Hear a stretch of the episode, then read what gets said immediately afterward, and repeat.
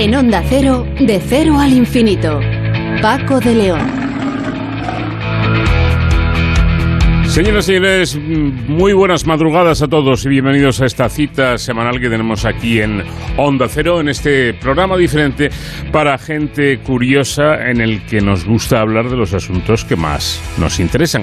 Vamos a empezar precisamente eh, contándoles el, caso eh, singular, singularísimo diría yo, de un paciente que tuvo su primer proceso tumoral siendo casi un bebé y luego otros cada pocos años hasta un total de 12 de estos tumores, cinco de ellos malignos. La pregunta es cómo es posible que haya sobrevivido a esta situación. Se lo vamos a preguntar a Marcos Malumbres, que es jefe del grupo de división celular y cáncer del CENIO. Sonsoles Sánchez Reyes nos trae hoy la historia de la bebida más conocida y más universal, ese refresco que a todo el mundo, que todo el mundo por lo menos ha probado alguna vez en su vida y que es la Coca-Cola. ¿Pudo inventarse la Coca-Cola en España? Bueno, nos lo va a contar, eh, como digo, Sonsoles Sánchez Reyes, recordando la historia de esta bebida. Ojo, porque cerca del 80% de las españolas, entre 20 y 45 años, considera que existen tabúes alrededor de la infertilidad. Así al menos lo concluye la encuesta Merck. Nos dará los detalles Raquel Urteaga, que es responsable de la unidad de psicología de la clínica también vamos a hablar del estilo de vida, de los eh, alimentos, de los hábitos alimenticios y del ejercicio que sin duda influyen en el peso corporal, eh, corporal, pero los factores genéticos parece ser que también tienen que ver. Nos lo va a explicar Alejo F. que es jefe del grupo de metabolismo y señalización celular del CENIO, y Nerea Deleito, que es la primera firmante del trabajo.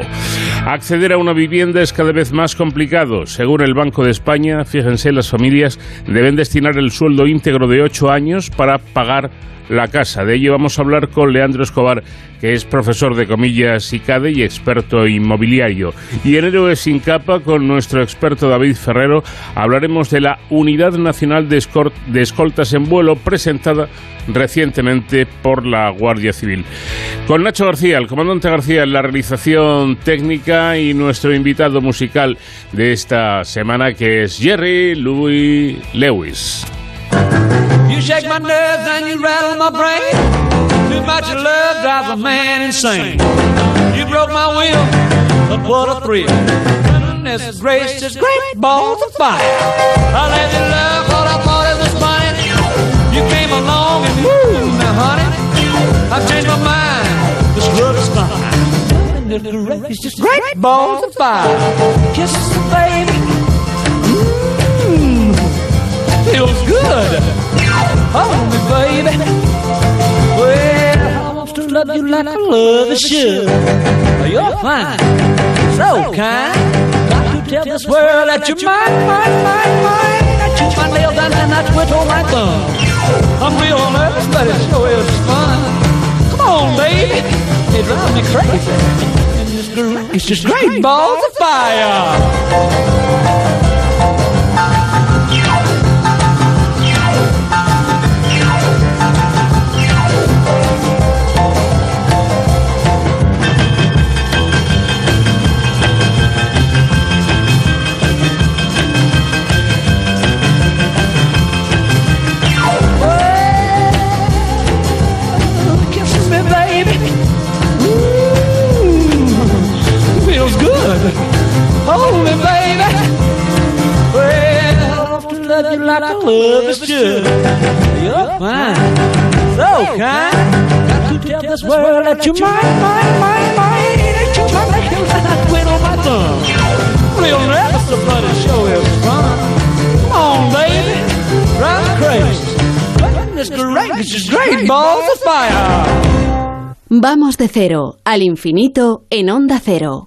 Paco de León. La vida de la persona protagonista del estudio del que vamos a hablar a continuación es verdaderamente excepcional. Verán ustedes, tuvo su primer proceso tumoral siendo casi un bebé y luego otros cada pocos años. En sus menos de 40 años de vida ha llegado a desarrollar hasta 12 tumores, al menos cinco de ellos malignos, cada uno en una parte diferente del organismo y cada uno de tipo distinto. Además, tiene manchas en la piel, microcefalia y otras alteraciones. Marcos Malumbres es jefe del grupo de división celular y cáncer del Centro Nacional de Investigaciones Oncológicas. Eh, Marcos, ¿qué tal? Buenas noches. Hola, buenas noches. Bueno, la primera pregunta eh, surge por sí misma, ¿no? ¿Cómo es posible que un individuo con un historial así pudiera desarrollarse eh, durante su etapa embrionaria?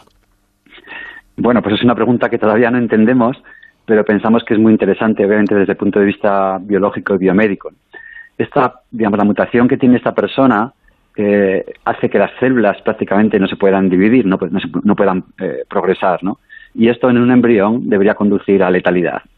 Eh, en modelos animales esto se ha demostrado y es el caso.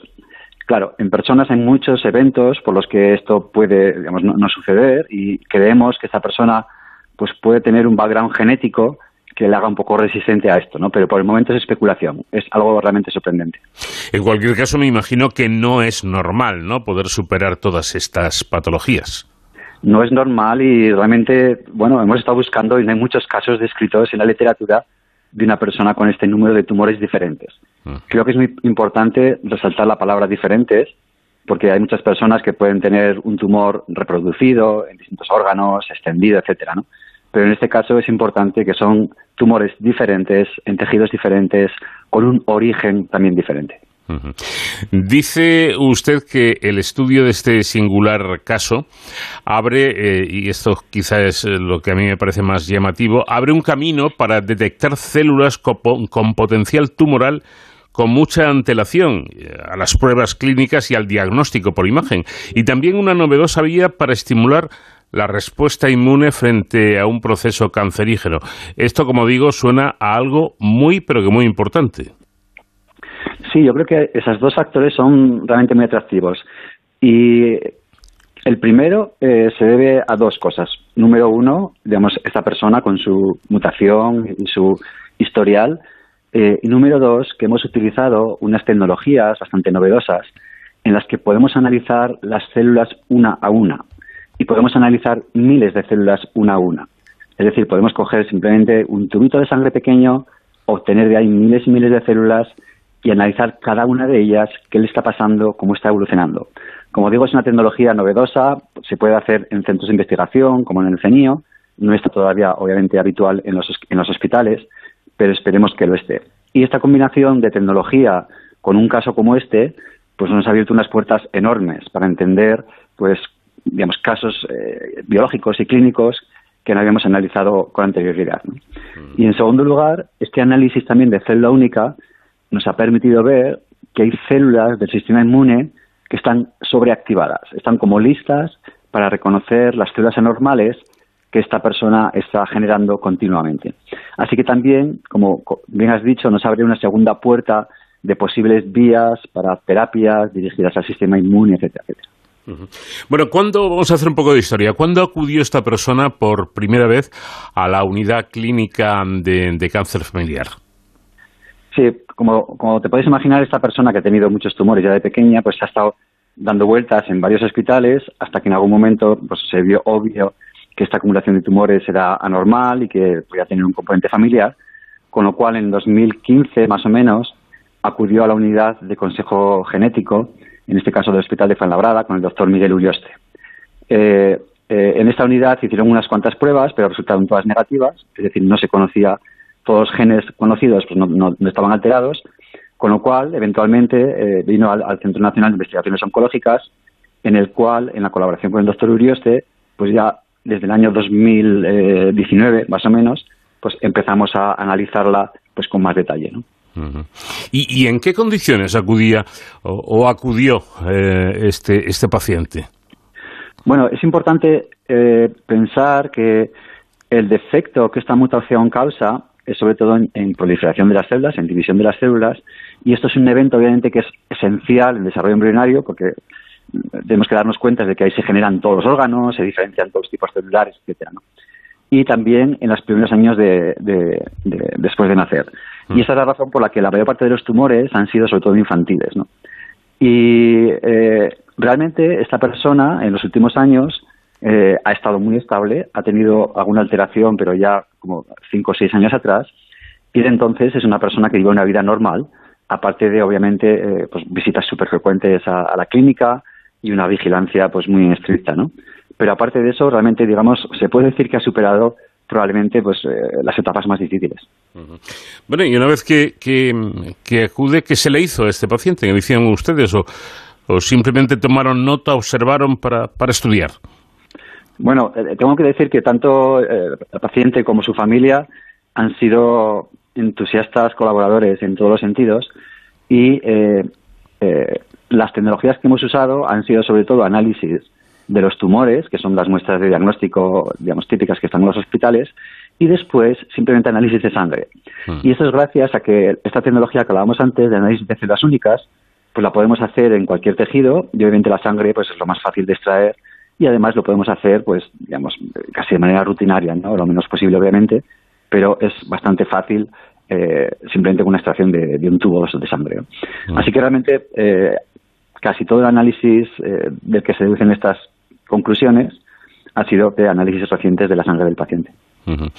Bueno, otra curiosidad es que se ha observado que cuando hay mutaciones en las dos copias de, de este gen llamado MAT1L1, procedente cada una de ellas de un progenitor el, el, embrión muere directamente. Bien, pues para asombro de, los científicos, para, para, asombro de ustedes, la persona protagonista de este caso tiene ambas, ambas copias mutadas y ha sobrevivido llevando una vida tan normal como le permite su delicado estado de salud. ¿Qué, explicación tiene esto? Sí, así es. Eh, es la primera vez que se, que se encuentran mutaciones en este gen eh, de manera familiar en, en personas y en este caso es muy curioso eh, que tanto el padre como la madre tienen una mutación diferente del gen. Hmm. Si, uno piensa estadísticamente, y esto es algo, bueno, que no hemos hablado mucho de ello, pero, pero creo que es una implicación casi de esta, ¿no? Si uno piensa estadísticamente, el hecho de que el padre y la madre, ambos, digamos, viviendo en una cerca cercana a nosotros, eh, tienen cada uno de ellos una mutación en este gen, a mí me hace pensar que probablemente las mutaciones de una sola copia de este gen bueno, no sean tan raras por aquí, ¿no? Porque, bueno, sino muy, muy malas se ha tenido, eso desde luego, pero estadísticamente creo que, que bueno, que, estas mutaciones pueden existir, ¿no? Obviamente, como, como has dicho, en este caso se ha, ocurrido la mala suerte de que los dos padres tienen la mutación con lo y ella y no los otros miembros de su familia ha recibido las dos, ¿vale? Otros miembros de la familia tienen o una mutación la de la madre o otra mutación la del padre. Ella tiene las dos.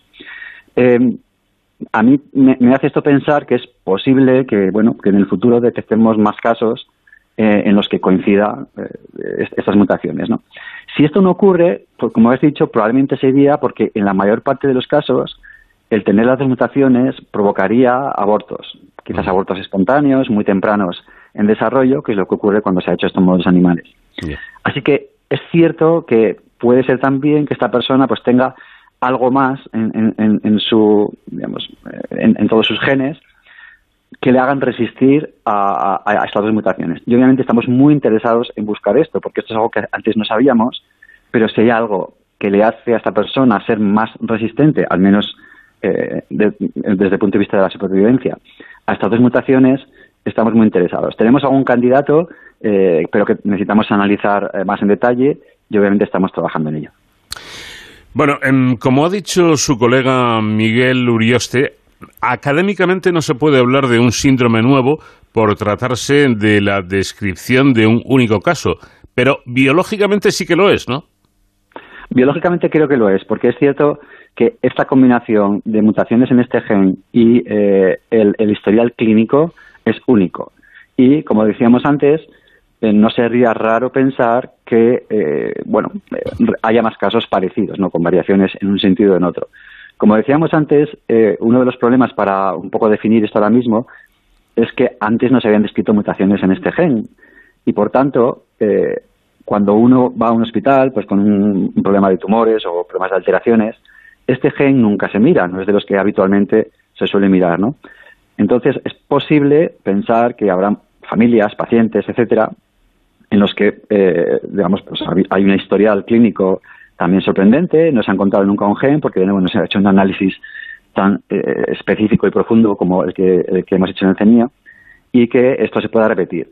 Entonces yo sí que creo que desde el punto de vista biológico, es decir, un síndrome nuevo definido por una mutación específica más un, un, conjunto de, de patologías o de síntomas clínicos, sí que definen una entidad biológica nueva eh, que de nuevo creo que es muy interesante seguir analizando.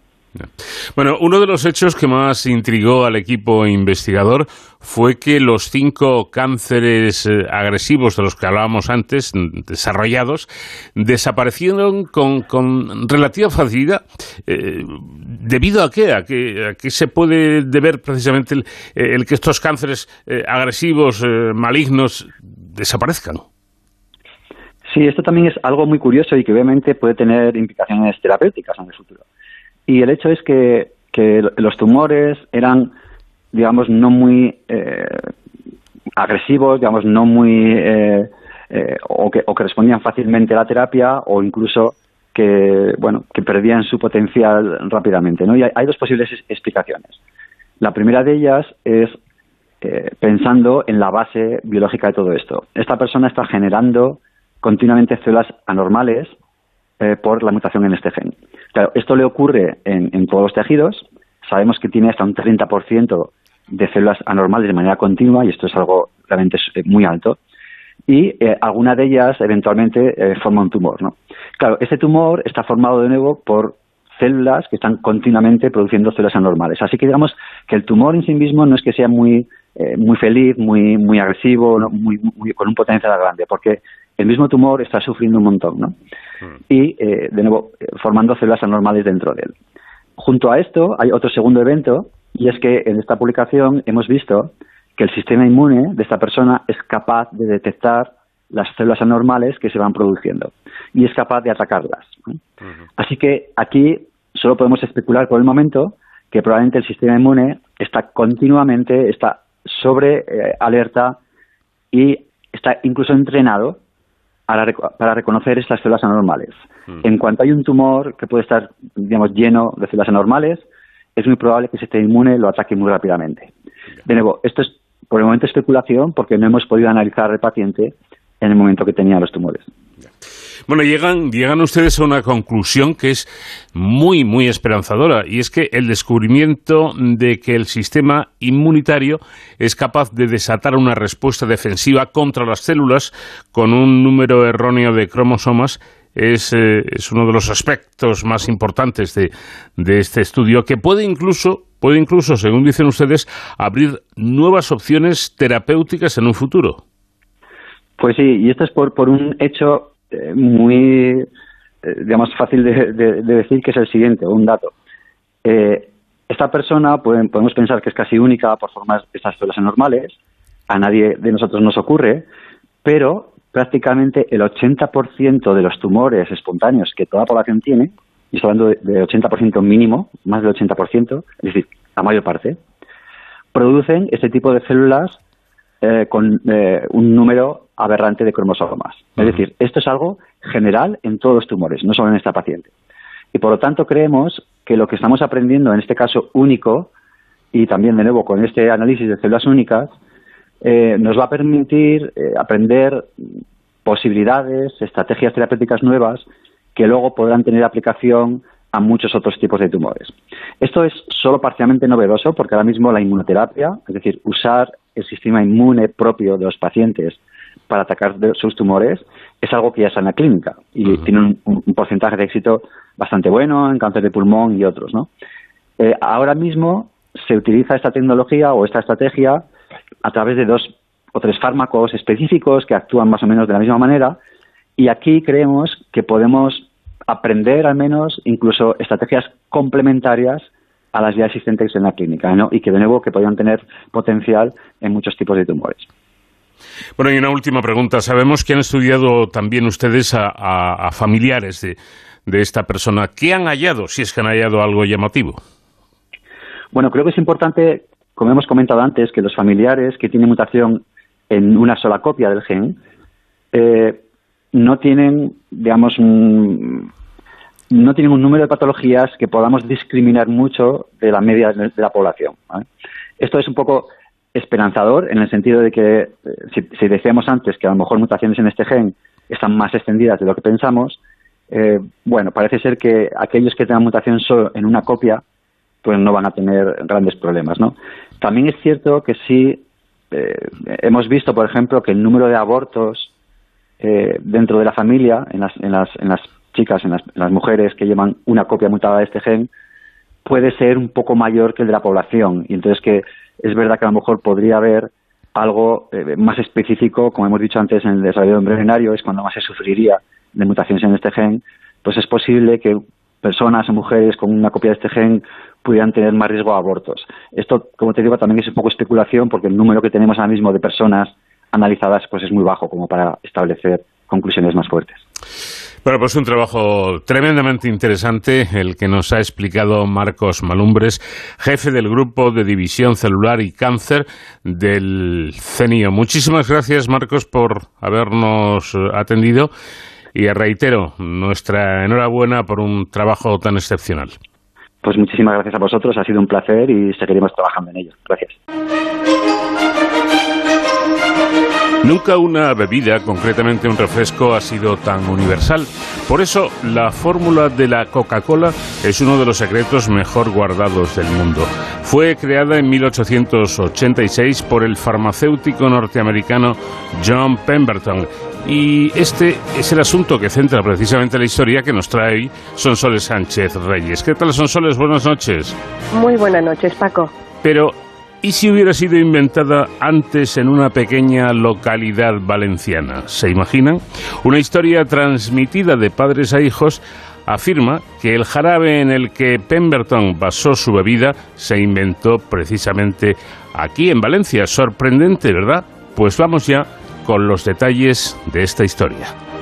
En 1880, tres amigos de Aiolo de Malferit, la cuna del cantante Nino Bravo, llamados Bautista Aparicibelda, Ricardo Sanz y Enrique Ortiz Garrigós, crearon la sociedad Aparici Sanz y Ortiz, conocida como La Botellería, y fundaron una pequeña fábrica de jarabes, horchatas y destilado que comenzó a producir licores con gran fortuna y a promocionar sus productos en importantes ferias internacionales. Ganarían más de 20 medallas de oro y plata y una decena de diplomas y menciones honoríficas. Aielo tenía entonces la mitad de los casi 5.000 habitantes de ahora. En 1892, la reina regente de España, María Cristina, madre de Alfonso XIII, concedió a la empresa el título de proveedor de la Casa Real, permitiéndole usar su escudo de armas en etiquetas y facturas. Su invento más famoso fue la nuez de colacoca, un tónico reconstituyente similar al que posteriormente patentaría Pemberton. Al principio se llamaba anís celestial y se etiquetaba como jarabe, vendiéndose como el más higiénico y exquisito de los licores, aliado para las digestiones. Se anunciaba con el eslogan, Beba anís celestial, nunca habrá probado nada igual. La bebida tenía sabor parecido, aunque más concentrado, el mismo color y la misma base que la que todos conocemos, nuez de cola y hojas de coca de Perú. Los ingredientes básicos de la Coca-Cola son estos, junto con agua de soda. La única diferencia con la bebida de hielo es que esta se mezclaba con agua fresca. Los tres emprendedores locales participaron en la Exposición Universal de París de 1889, cuando se inauguró la Torre Eiffel, y también en un certamen de bebidas en Filadelfia en 1885, un año antes del nacimiento de la Coca-Cola. En ese concurso obtuvieron una medalla de oro y dejaron allí muestras del jarabe superior de nuez de colacoca. Mientras Sanz y Ortiz se encargaban de la fabricación y la administración de la empresa, Aparici viajaba a Estados Unidos como comercial. En esa época la filoxera acabó con las viñas valencianas y él trajo una vid más resistente que todavía utilizan, la llamada americana. Allí de Malferit tiene fama por albergar la bodega desde la que se creó la fórmula que dio paso a la Coca-Cola. Sus habitantes sostienen el origen valenciano de la famosa bebida mundial. La nuez de colacoca era un jarabe, como demuestran las primeras etiquetas, y el diploma obtenido en Londres en 1882. Antes no se registraba un producto hasta ser muy aceptado, y la nuez fue registrada como licor en 1903. Para entonces, la fábrica pertenecía solo a Enrique Ortiz, al haberse separado de la sociedad los otros dos fundadores a finales de 1897. La fábrica de licores de Ayelo pasó por diferentes dueños hasta ser colectivizada en la Guerra Civil. Durante y después del conflicto, produjo a media máquina por la escasez de materia prima y la posguerra. Y la cola coca dejó de producirse. La explicación popular es que representantes de la compañía visitaron a Hielo y adquirieron la patente por 30.000 o 50.000 pesetas para evitar problemas comerciales en España. Pero no existen justificantes de aquella transacción. La fábrica, una de las más antiguas de España, aún sobrevive. Con el nombre de Destilerías a Hielo continúa la tradición en este municipio, situado a 75 kilómetros de la capital del Turia. Juan Mico es su propietario desde 1971. La destilería aún fabrica una versión alcohólica de aquella bebida, el licor de nuez de cola coca, con sabor dulce, que recuerda al ponche. Un año después de la presentación de los productos de Aiello en Filadelfia, el 8 de mayo de 1886, un farmacéutico de Atlanta, Georgia, John Steve Pemberton, creaba en su pequeño laboratorio de la farmacia Jacob un brebaje medicinal con hojas de coca y semillas de cola. En esa época era habitual consumir vino mezclado con extracto de hoja de coca.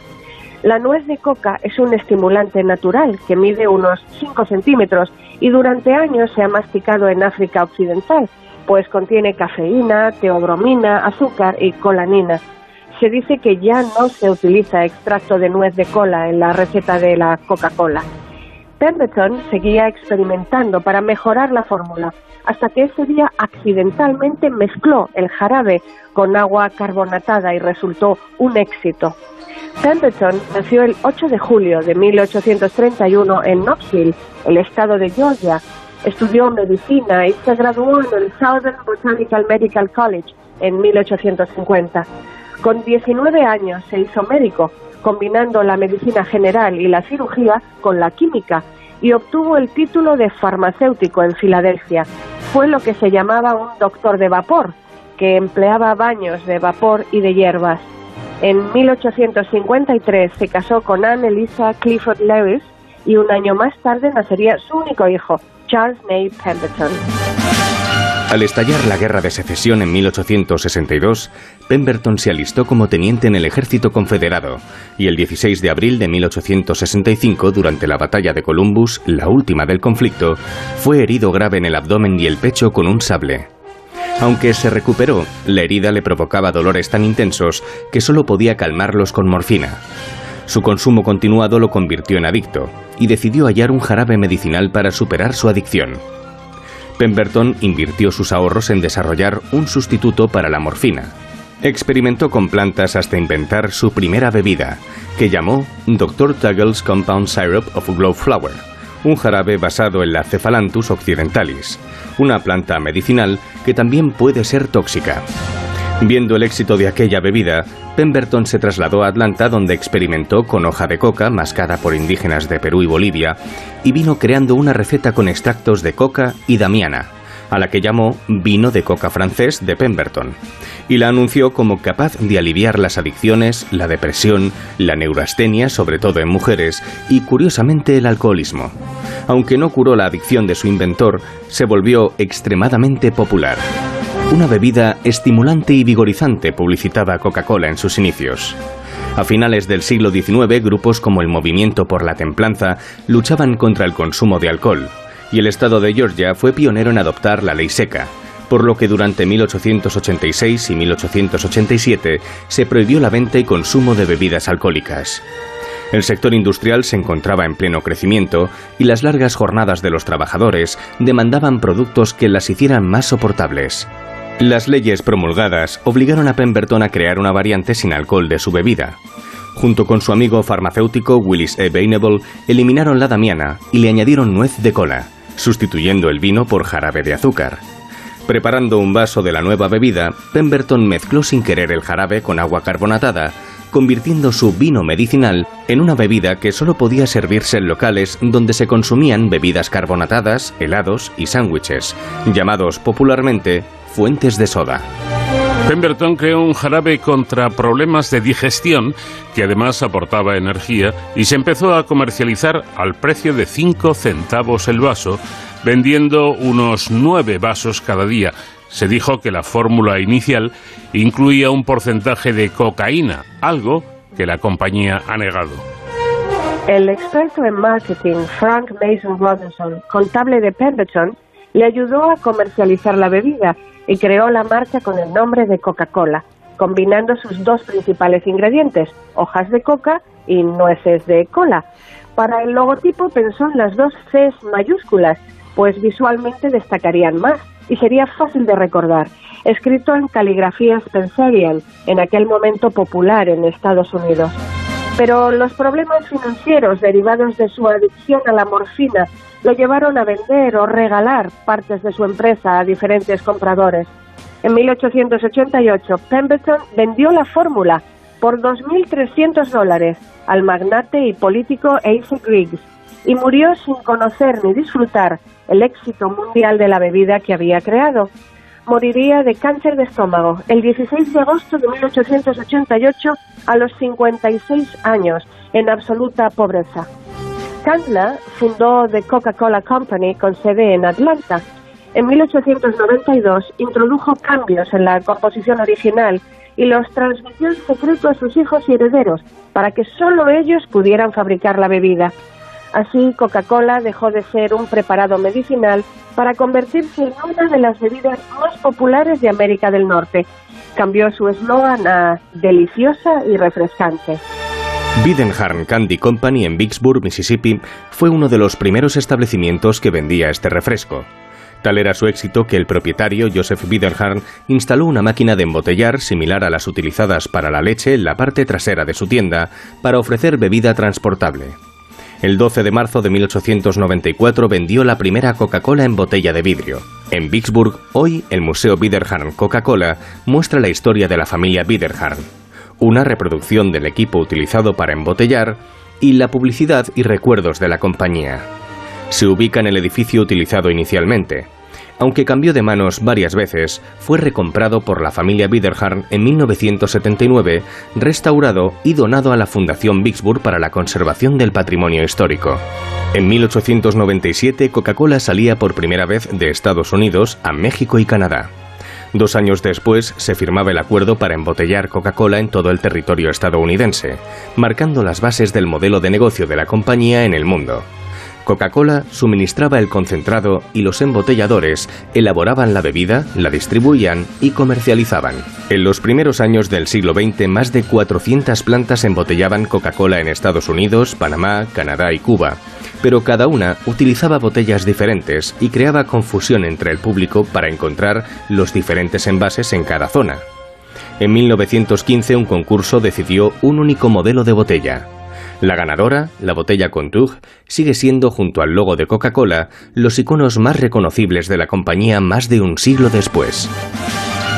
A principios de los años 20, Coca-Cola comenzó a embotellar en Europa y creó la caja para seis botellas que facilitaba transporte y distribución. Tal fue su éxito que en 1924 ya había más de 7.000 imitadores del refresco. En 1928 se firmaron contratos con 23 embotelladoras de nuestro país y Coca-Cola aparece por primera vez en España, importada en 1953, The Coca-Cola Company otorgó a la familia Daurella el contrato para crear la primera planta embotelladora en Barcelona. Esa década se abrieron plantas en Valencia, Madrid, Tenerife, Palma de Mallorca y Bilbao. En 1953 y 1954 se constituyen los dos primeros embotelladores españoles, Covega y Casbeca. Los soldados estadounidenses en la Segunda Guerra Mundial popularizaron la bebida por el mundo. Para facilitar su transporte se creó un envase resistente, la lata. Su éxito hizo que tras la contienda se continuase utilizando. En 1945 se registró la marca Coke, utilizada desde 1941 en publicidad. De vender nueve vasos al día por cinco centavos en una farmacia de Atlanta, de Coca-Cola Company es hoy la mayor compañía de bebidas del mundo, presente en más de 200 países. Lucía Monpó, con raíces en Ayelo de Malferit, escuchó desde pequeña la historia de que la Coca-Cola nació en España y creó Malferida en 2018, una bebida disponible en formato botellín cuyo sabor es parecido al de la Coca-Cola, sin azúcar. La nuez de cola, que le proporciona cafeína natural, y la stevia, un edulcorante de alta calidad sin calorías ni carbohidratos, es la receta básica, sin secretos, de esta bebida de cola valenciana que trata de coger el testigo de la leyenda que sitúa el nacimiento de la Coca-Cola en Ayelo de Malferit, en la comarca de la Val de Albaida. Pues curiosa historia que nos ha traído hoy Sonsoles Sánchez Reyes en torno al refresco más famoso del mundo, incluso la bebida más famosa, más universal de todo el mundo. ¿Puede ser verdad que se creara en esta localidad valenciana? Pues no lo sabemos, pero lo cierto es que me da a mí que ya para reclamar es un poco tarde. Gracias Sonsoles y te espero la próxima semana. Gracias a ti Paco, un abrazo y hasta la próxima. De cero al infinito. Say, well, I'm just out of school, like I'm real, real cool. I got the jump and I got the jab, I got the energy to be alive, cause I'm a wild one. I'm not a but a wild one. I'm gonna keep it shaking, baby, I'm gonna keep it moving, baby. Don't you frown my style, I'm a real wild child. I'm a whole baby, shake it all night long.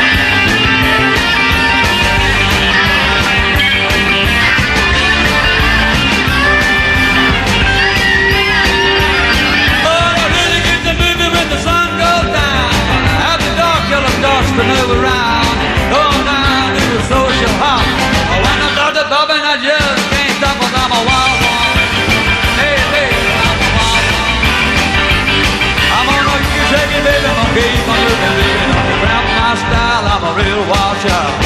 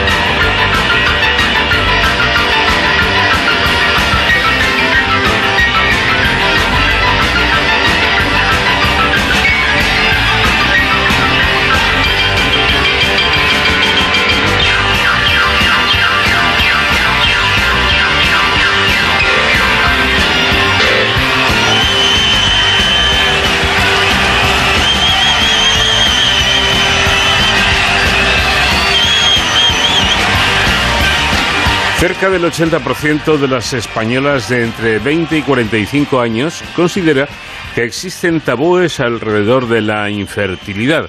Así lo concluye la encuesta Merck Fertilidad en España, Deseos y Realidad, en la que han participado 1.501 mujeres de entre 20 y 45 años de toda España y cuya segunda ola de resultados se da a conocer con motivo de la Semana Europea de la Fertilidad que se ha celebrado esta semana.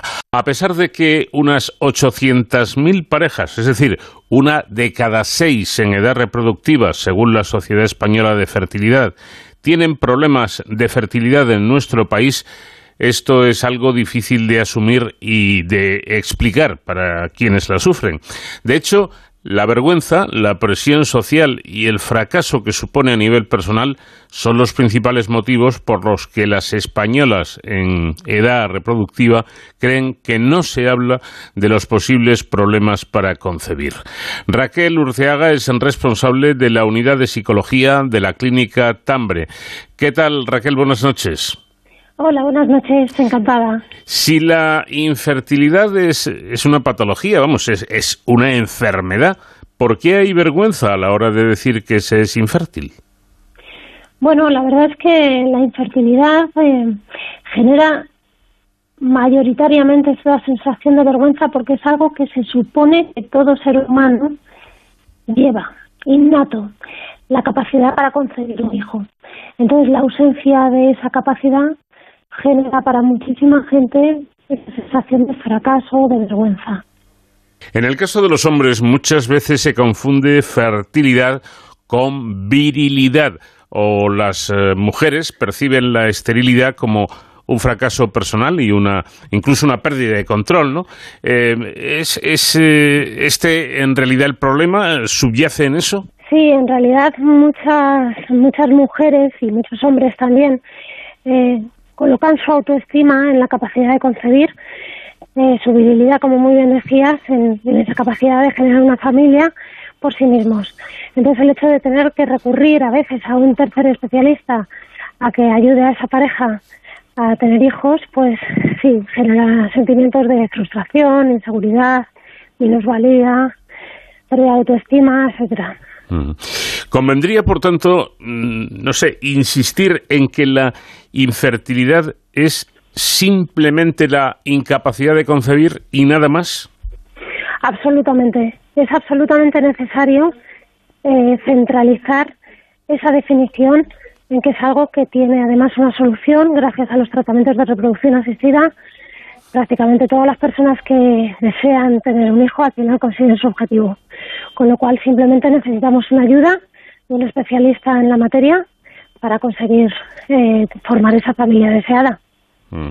Claro, y otra cosa que, que yo creo que es importante, eh, eh, el ocultamiento de este problema, el, no querer comentarlo con nadie, hace aún más dura esta situación para la persona que está buscando ser, ser padre o ser madre y, no lo consigue? Claro, así es. La cuestión es que respecto a la infertilidad hay, existe un gran tabú a nivel social, ¿no? Entonces, como todo lo que llevamos de manera solitaria, sin poderlo compartir, pues genera mucha más carga que cuando somos capaces de compartir nuestros dolores emocionales, ¿no? Que es lo que al final genera el proceso de infertilidad eh, evidentemente si lo podemos nos podemos desahogar, podemos apoyarnos en alguien, pues se llevará de una manera mucho más saludable a nivel psicológico, sin mm. duda. Hablando de tabúes, llama la atención eh, por esta encuesta MER que los tratamientos de fertilidad sean un tema tabú, sobre todo, ojo, en el entorno laboral. Parece que en el trabajo uh, se evita hablar de esto. Sí, así es. Es en el lugar donde menos se comparte esa información. Eh, mi, experiencia generalmente es por una cuestión de, miedo, de miedo a consecuencias, a consecuencias laborales o profesionales. Es decir, bueno, si le, igual le digo a mi jefe que estoy en un tratamiento y voy a faltar eh, algunas cuantas veces no a, a, a mi puesto porque tengo que ir a una revisión, a lo mejor puedo tener alguna consecuencia. Con lo cual, ante esa situación, la gente prefiere ocultarlo en el trabajo. Bueno, pero es tremendo, ¿no? Quiero decir que, esto está recogido por, por la ley. ¿Cómo, ¿Cómo se puede tener miedo eh, a, a, esto, ¿no? A someterse a un tratamiento por a ver si en el trabajo me van a decir algo porque tengo que ir dos veces o cuatro veces al, al médico, pero si es que eso legalmente es así, ¿no?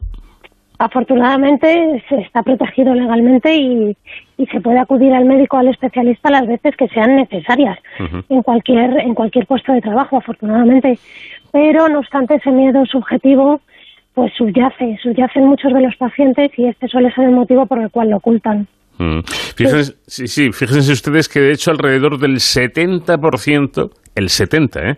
de las españolas de entre 20 y 45 años, sobre todo, además, las más jóvenes, ven poco o nada probable que eh, lo comentase en su ámbito de trabajo. Es llamativo, ¿no? Sí, es llamativo y realmente coincide exactamente con mi experiencia profesional. Así es. La, Mm. la gran mayoría de las personas lo ocultan. Y, Así es. y parece ser que las, las más jóvenes de esto, dentro de este rango de edad, incluso lo ocultan todavía más. Sí, todavía más, porque quizá eh, consideran que todavía no es el momento, que tienen mucho tiempo por delante como para tener que comentarlo, etcétera, con lo cual todavía es más tabú. Es decir, es verdad que cuanto más jovencita es la mujer, más tabú hay al respecto de la infertilidad. Bueno, pues como ven, en, en este caso, eh, lo de la juventud que se suele asociar con mente más abierta y más avanzada, pues en, en este caso no es así ni mucho menos. Y eso, eso que 8 de cada 10 españolas en edad fértil sin hijos, pero con intención de tenerlos, tiene claro que se plantearía recurrir a un tratamiento de fertilidad si no pudiera concebir de forma natural. 8 de cada 10, que es muchísimo. Ah, Es que lo bueno de todo esto es que yo creo que sí que ha calado en la sociedad que ya tenemos solución a esta enfermedad, es decir, que somos capaces de dar solución a este problema. No puedo concebir de manera espontánea en mi casa, bueno, pues voy a un especialista y me va a ayudar. Yo creo que esa parte la tenemos resuelta y ahora nos falta por resolver toda esta parte de tabú social que es donde hay que trabajar y los profesionales entiendo que tenemos mucho que aportar al respecto de, bueno, no ocurre absolutamente nada por compartirlo, por comentarlo, no se es menos, no se es peor, es simplemente una cualidad que tiene una solución y que evidentemente cuando la compartimos la podemos vivir de una manera más desahogada, emocionalmente hablando, con menos presión. Sí, porque antes eh, hablábamos de ese miedo, de ese tabú que había en el ámbito laboral, pero yo creo que en el, ámbito social, y decir, a, nivel de, de- amigos y, y demás, ocurre un poco lo mismo, ¿no? Esto no se suele comentar con, con, con el, con el vecino que tenemos enfrente, con el que tomamos una cerveza de vez en cuando. Parece que hay bastante reserva en este, en este asunto. Sí, igualmente. A ver, muchas parejas eh, lo que comentan y muchas mujeres, ¿no? Es que al final lo acaban diciendo, acaban diciendo, bueno, como es una cuestión íntima, pues tampoco tengo por qué eh, darle mucha voz, ¿no? Bueno, si es esa la decisión y ese es el trasfondo del silencio, pues está muy bien, es una decisión personal. El problema viene cuando a alguien le gustaría compartir, pero no lo hace por vergüenza, porque mi amiga va a empezar a pensar mal de mí, porque me, me va a preguntar demasiado y me va a molestar, porque su ayuda no va a ser lo suficientemente positiva, porque va a ser más una- un agobio, ¿no? Entonces, bueno, o me van a juzgar, que hay mucho de eso también en las pacientes, ¿no?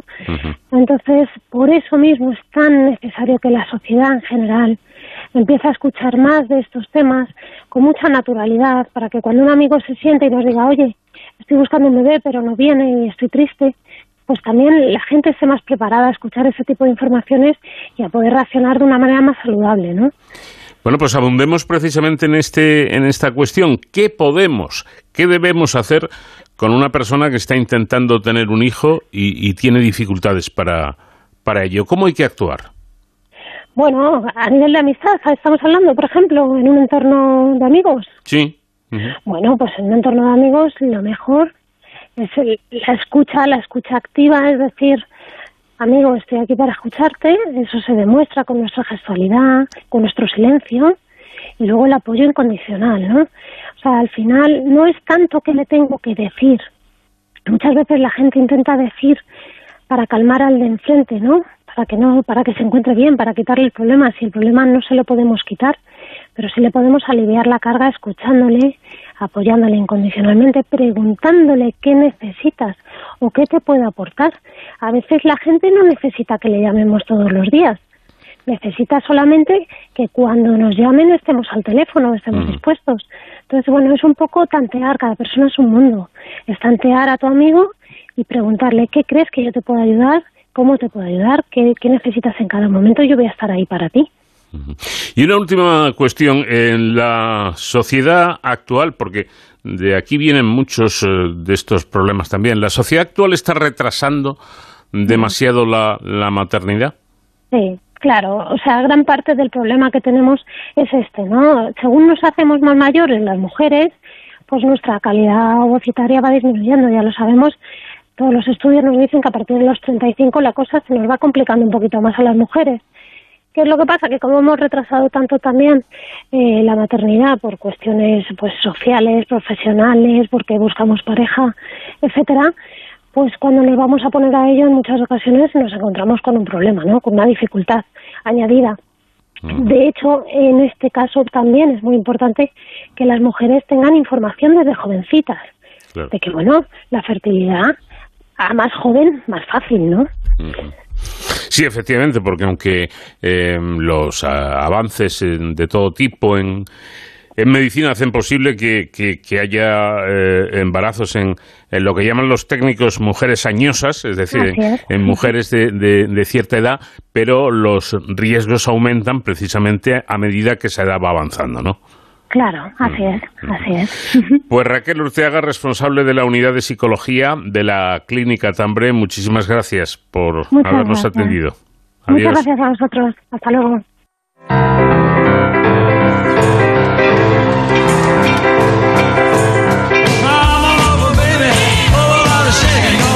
Llegamos al Ecuador del programa, hacemos una pausa para los servicios informativos de Onda Cero e inmediatamente después seguimos aquí en De Cero al Infinito.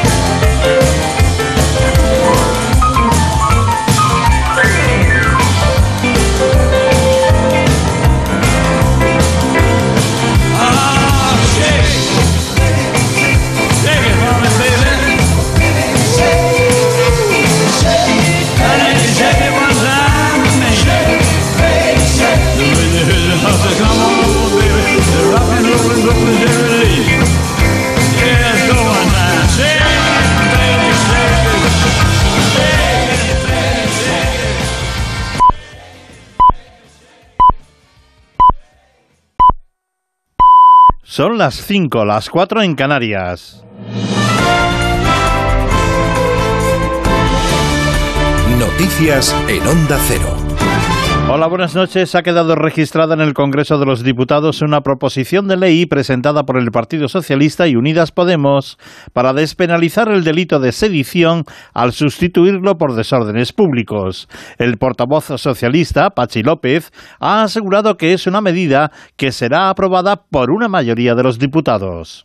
Creemos de las conversaciones que hemos mantenido que ahora puede haber una mayoría para sacarla adelante y por eso la presentamos en este momento. Segundo, que si somos capaces de trasladar sobre por qué reformamos en este momento el Código Penal, el votante socialista perfectamente entenderá por qué lo estamos haciendo pues de momento, algunos de los varones socialistas no comparten esta medida adoptada por el gobierno de Pedro Sánchez, como ha declarado el presidente socialista de Castilla y La Mancha, Emiliano García Paje. Supongo que lo de menos es lo que me parece a mí. Probablemente lo más importante es eh, si los ciudadanos creen que es lo que parece o si es lo que parece, que creo que es lo que va a opinar la inmensa mayoría de los españoles. Obviamente no lo comparto. Lo digo con serenidad y con tranquilidad. No comparto el planteamiento. Me temo que el, el camino de dejarle las soluciones a los que tienen como propósito romper la convivencia no es el camino correcto. El presidente de Aragón, Javier Lambán, también se ha mostrado contrario. Yo estoy en contra de la reforma del delito de eh, sedición. El presidente del Gobierno sabe perfectamente cuál es mi opinión en este y en otros eh, asuntos. Yo siempre he dicho que no soy una marioneta de nadie, que yo defiendo ante todos los intereses de Aragón, que soy consecuente con mis ideas y con lo que, y con lo que pienso. Eh, en, la brújula de Onda Cero, el coordinador general del Partido Popular, Elías Bendodo, ha criticado al gobierno de España por esta medida y ha asegurado que los españoles hablarán en las urnas. No entendemos el motivo, es decir, eh, en política se pagan precios por las decisiones que toman, ¿no? Pero las consecuencias de estar unos meses más en la Moncloa pagando este precio tan alto, no desde el punto de vista político, ya que tendrá su desgaste y los españoles hablarán más noticias, la Comisión Europea ha rebajado este viernes a la mitad sus previsiones de crecimiento para la economía española en el año 2023. Corresponsal en Bruselas, Jacobo de Regoyos. Estamos en ese momento en el que parece que las cosas tienen que ir a peor para que luego puedan mejorar. Hablamos de este último trimestre del 2022 y de todo el año 2023, pero especialmente del primer trimestre, porque por entonces la mayoría de los Estados miembros estarán en recesión, arrastrando a la zona euro, pero no a España. Nosotros evitamos dos trimestres consecutivos de crecimiento negativo por apenas una décima y creceremos de media en ese año 2023 un 1%, que es la mitad de lo propuesto por el gobierno español. Paolo Gentiloni, el comisario de Economía, lo justifica. Hay una diferencia porque en nuestra um, opinión hay un menor consumo uh, privado y también menores inversiones en relación a lo estimado por el gobierno español. Con ese 1% en el 2023 seguimos estando en crecimiento por encima de la media comunitaria, que será del 0,3%, y del resto de grandes economías como Italia, Francia y no digamos Alemania, que se va a contraer un 0,6%. Pero una vez las cosas empeoradas, el sol va a volver a salir poco a poco en el 2024, 1,6% de crecimiento en la zona euro, un 2% en España. El sindicato de médicos AMIX mantiene la huelga indefinida en Madrid de las urgencias extrahospitalarias de atención primaria y además han pedido la dimisión del consejero de Sanidad de la comunidad madrileña, Enrique Ruiz Escudero. Julia Drulla. El intento de negociación entre la Consejería de Sanidad Enrique Ruiz Escudero y los sindicatos acaba sin acuerdo tras más de dos horas de reunión. Salimos sorprendidos a peor, han sido las palabras de la secretaria general de AMITS, Ángela Hernández. Sindicato que rechaza los planteamientos de la Consejería que propone 49 puntos con médico y 29 con enfermería y apoyo de videollamada médica. La comunidad se está planteando un cambio de modelo, un cambio de modelo en el que parece que va a apostar por otras categorías profesionales que no son el médico. Por su parte, Escudero, que por primera vez se ha puesto al frente de la negociación, defiende que no se trata de un nuevo modelo. No es un nuevo plan. Seguimos en la línea de la apertura de los 80 puntos eh, con médico, enfermera y celador. Es lo que estamos haciendo. Fue acuerdo de, de mesa sectorial cuando se alcanzó con todos los sindicatos de realizar un análisis permanente de cómo se va comportando el modelo. AMITS ha exigido la dimisión del consejero de Sanidad. Ante esta petición, Escudero responde que no se lo plantea y que ahora la prioridad es encontrar soluciones y llegar a un acuerdo lo antes posible. Las noticias vuelven a las 6, las 5 en Canarias y siempre actualizadas en nuestra página ondacero.es. Síguenos por internet en ondacero.es.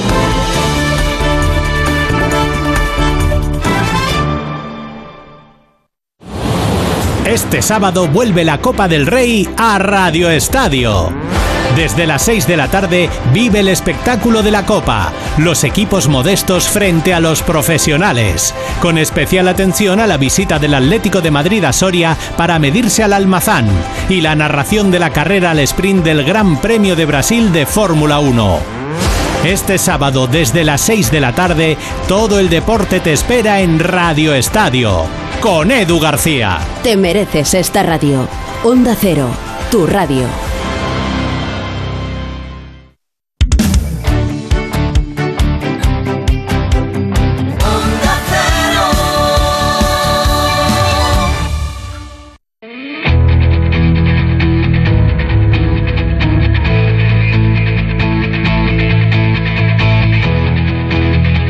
Onda Cero, de cero al infinito. Paco de León. Cita semanal cada siete días aquí en Onda Cero para eh, hablarles de cosas que nos interesan en este programa diferente para gente curiosa. El estilo de vida, los hábitos alimenticios y el ejercicio influyen en el peso corporal, pero los factores genéticos también. Nos lo van a explicar Alejo de Fellán, que es jefe del Grupo de Metabolismo y Señalización Celular del CENIO, y Nerea Deleito, que es la primera firmante del trabajo. Acceder a una vivienda es cada vez más complicado. Según el Banco de España, las familias deben destinar el sueldo íntegro de ocho años para pagar la casa. Hablaremos de ello con Leandro Escobar, que es profesor de comillas y CADE y experto inmobiliario. En nuestro apartado de seguridad y emergencias en Héroes sin capa, con nuestro experto David Ferrero, hoy vamos a hablar de la Unidad Nacional de Escoltas en vuelo presentada recientemente por la Guardia, la Guardia Civil. Todo ello en los próximos minutos en este tiempo de radio que ya saben se llama De Cero al Infinito. Vamos de cero al infinito en Onda Cero.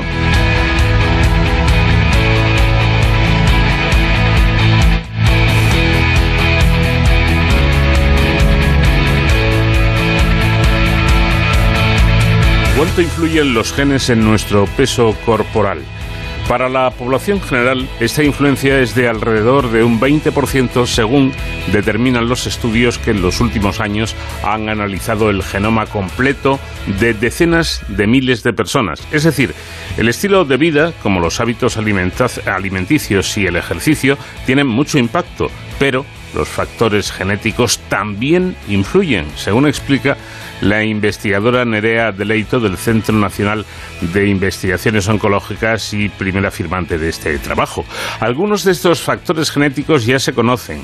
Se han identificado ya cerca de un centenar de variantes genéticas que aumentan moderadamente la probabilidad de tener un índice de masa corporal elevado. Investigadores del Centro Nacional de Investigaciones Oncológicas e IMDEA, Alimentación, acaban de identificar una nueva. Alejo Efellán es jefe del Grupo de Metabolismo y Señalización Celular del CENIO. ¿Qué tal, Alejo? Buenas noches. ¿Qué tal? Buenas noches. Bueno, el asunto parece importante porque, según ha declarado, el hallazgo supone un paso más en la comprensión de los componentes genéticos de la obesidad, ¿no?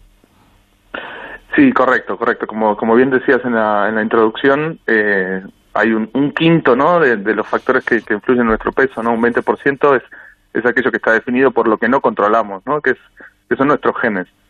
Y um, lo cual no quiere decir que en algún momento no podamos intervenir selectivamente en función de las variantes genéticas que podemos tener. Estas variantes no son, no son patogénicas, no son, son simplemente variantes normales que existen en la población general.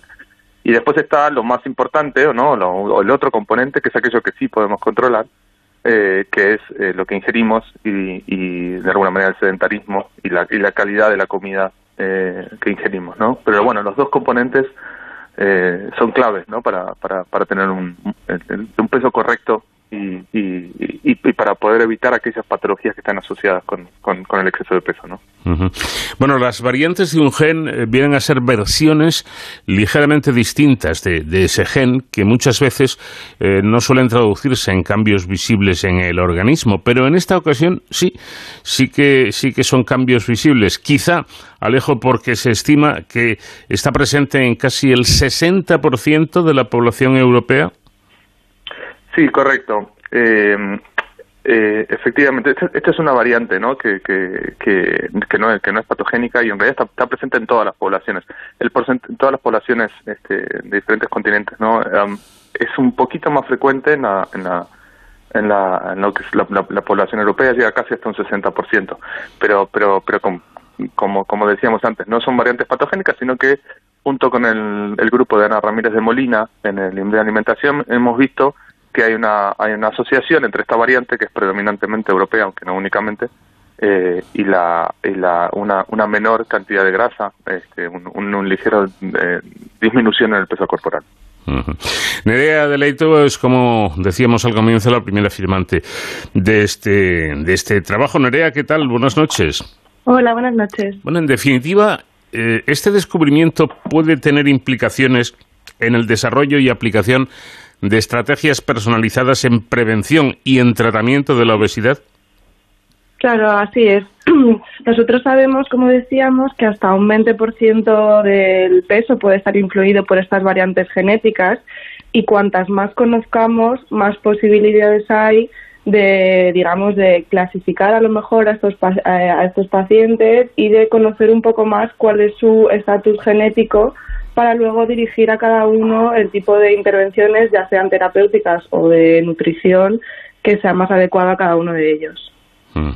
Bueno, hay algo que a mí eh, me ha llamado la atención y que me gustaría consultar. Eh, sabemos que el sobrepeso y la obesidad se definen como una acumulación anómala o excesiva de grasa que afecta a la salud y eso es lo que quiero preguntar. Esa diferencia entre anómala o excesiva marca o puede marcar a su vez alguna diferencia en el tratamiento a seguir?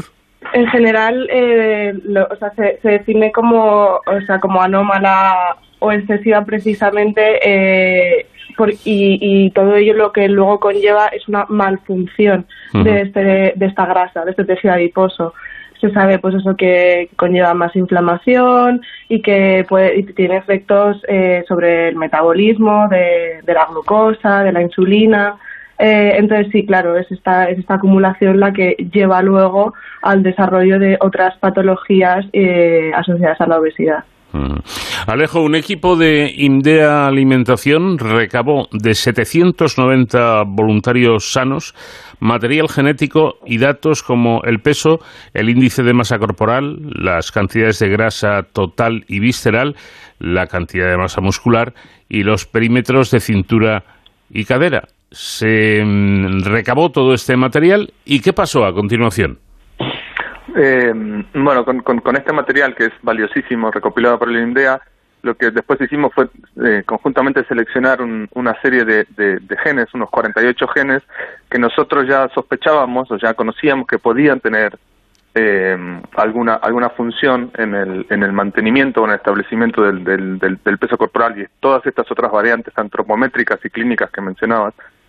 Entonces seleccionamos una serie de variantes en base a, su potencial relevan- de relevancia funcional y encontramos eh, conjuntamente que había una variante, insisto que no es patogénica, es una variante normal de frecuencia eh, muy elevada en la población, que eh, asociaba fuertemente con esto, con una disminución de la cantidad de grasa y del, y del, y de- del peso y bueno, algunas, algunas de otras variantes, al- algunas de, de estos otros este, parámetros que, que mencionabas. Eh, a partir de aquí, lo que, lo que aparte de intentar entender la, base molecular de estas diferencias, eh, lo que lo que resolvimos hacer, porque porque insisto, dentro de estos 48 genes que tienen funciones más o menos relacionadas, había uno que um, eh, no ha- había uno que era muy muy especial en este sentido, la asociación era muy fuerte y decidimos entonces em, eh, generar un ratón, ¿no? Un- quiero decir modificar este esta esta variante en el la- en, el genoma del ratón. Es una secuencia muy conservada evolutivamente, entonces decidimos introducir un único cambio, ¿no? Esta esta variante es un único cambio eh, en el genoma y decidimos introducir esta variante, de alguna manera modelar esta variante eh, europea. Y lo que y lo que observamos era efectivamente como como como anticipábamos o como como esperábamos que sucediera que el, ah, había una reducción en el, ah, en, el en, la, en la cantidad de grasa de los ratones que tenían esta variante en comparación con sus hermanos que no tenían esta variante. Curioso, desde luego. Neré, algo que parece importante es que, mm, dado que, mm, que la influencia de la genética en la obesidad no supera el 20%, como comentábamos antes, la contribución de la variante ahora identificada es eh, lógica y necesariamente pequeña. Quizá, quizá es por eso que se usan términos como predisposición o tendencia. Eso es. O sea, nosotros eh, sabemos que eso, las, todas las variantes genéticas en conjunto tienen una influencia de este 20%, por lo tanto, la nuestra sabemos que eh, ella sola puede tener eh, una influencia pequeña. Y de hecho nosotros éramos muy conscientes de esto cuando fuimos a mirar lo que le pasaba al ratón modificado genéticamente. Y, y, de hecho fue muy gratificante para nosotros ver que eso, que este único cambio eh, en sí ya llevaba a una reducción en la cantidad de grasa de estos animales. Porque además tenemos que pensar que en humanos eh, normalmente, o sea, no tenemos una variante solo, tenemos muchísimas variantes. En el ratón la única que estaba modelada era esta y aún así veíamos una disminución en la cantidad de, de grasa. Por ello sabemos que sí, efectivamente, nuestra variante está asociada a estos parámetros, pero sabemos que en conjunto en todas las variantes que pueden tener los humanos, su peso tiene que ser pequeño. Y Efraín, ustedes lo, han dicho muy claramente eh, y conviene, conviene aclararlo, no vaya a ser que, la gente se despiste, ¿no? No se trata en absoluto de que quienes tengan esta versión puedan comer en exceso, puedan comer lo que les dé la gana y sin engordar. Sí, claro, o sea, sí, nosotros no queríamos, no, no queríamos en absoluto dar ese mensaje, porque y por eso siempre estamos hablando de predisposición, de tendencia, porque no todo, no es blanco y negro, digamos, no no hemos descubierto un super gen que va a hacer que no que no puedas engordar nada, así como es todo lo que quieres. Lo que queremos es esto, puntualizar que es, es importante conocer el componente genético de la obesidad y esto es un pasito más. Bueno, hay algo, Efren, que quizá ayude a entender mejor todo esto y es que eh, la importancia de la variante detectada reside precisamente en que está asociada con la ruta de señales bioquímicas que indica a la célula los nutrientes que tiene disponibles. Ahora hay que estudiar por qué un pequeño cambio genético eh, afecta a la tendencia a ser eh, de constitución delgada, ¿no es así? Sí, efectivamente. Ahora esto es una de las de las cosas que, que, intentamos eh, tratar de entender a futuro, ¿no? Esta esta variante no es una variante, ¿no? Los genes básicamente se, se, traducen en una proteína que son las que hacen las funciones de la célula. Esta variante, en este gen, como la gran mayoría de las variantes que existen en, las poblaciones, en realidad no hacen que la proteína sea diferente. Lo que creemos que esta variante hace es que cambie ligeramente los niveles de, de expresión, la cantidad de proteína que hay en esta célula. Eh, pero aún no terminamos de entender exactamente cuál es la consecuencia funcional en la célula dentro de eh, este, esta cascada de señalización que básicamente le informa a la célula de la presencia o de los niveles de nutrientes celulares que existen en la célula. Mm. Por este motivo fue que seleccionamos, una, eh, seleccionamos este gen, pero aún no terminamos de entender con precisión molecular por qué estas dos cosas están conectadas. Como le digo, ni siquiera cambia, no es que cambie el tipo de proteína, probablemente cambien los niveles.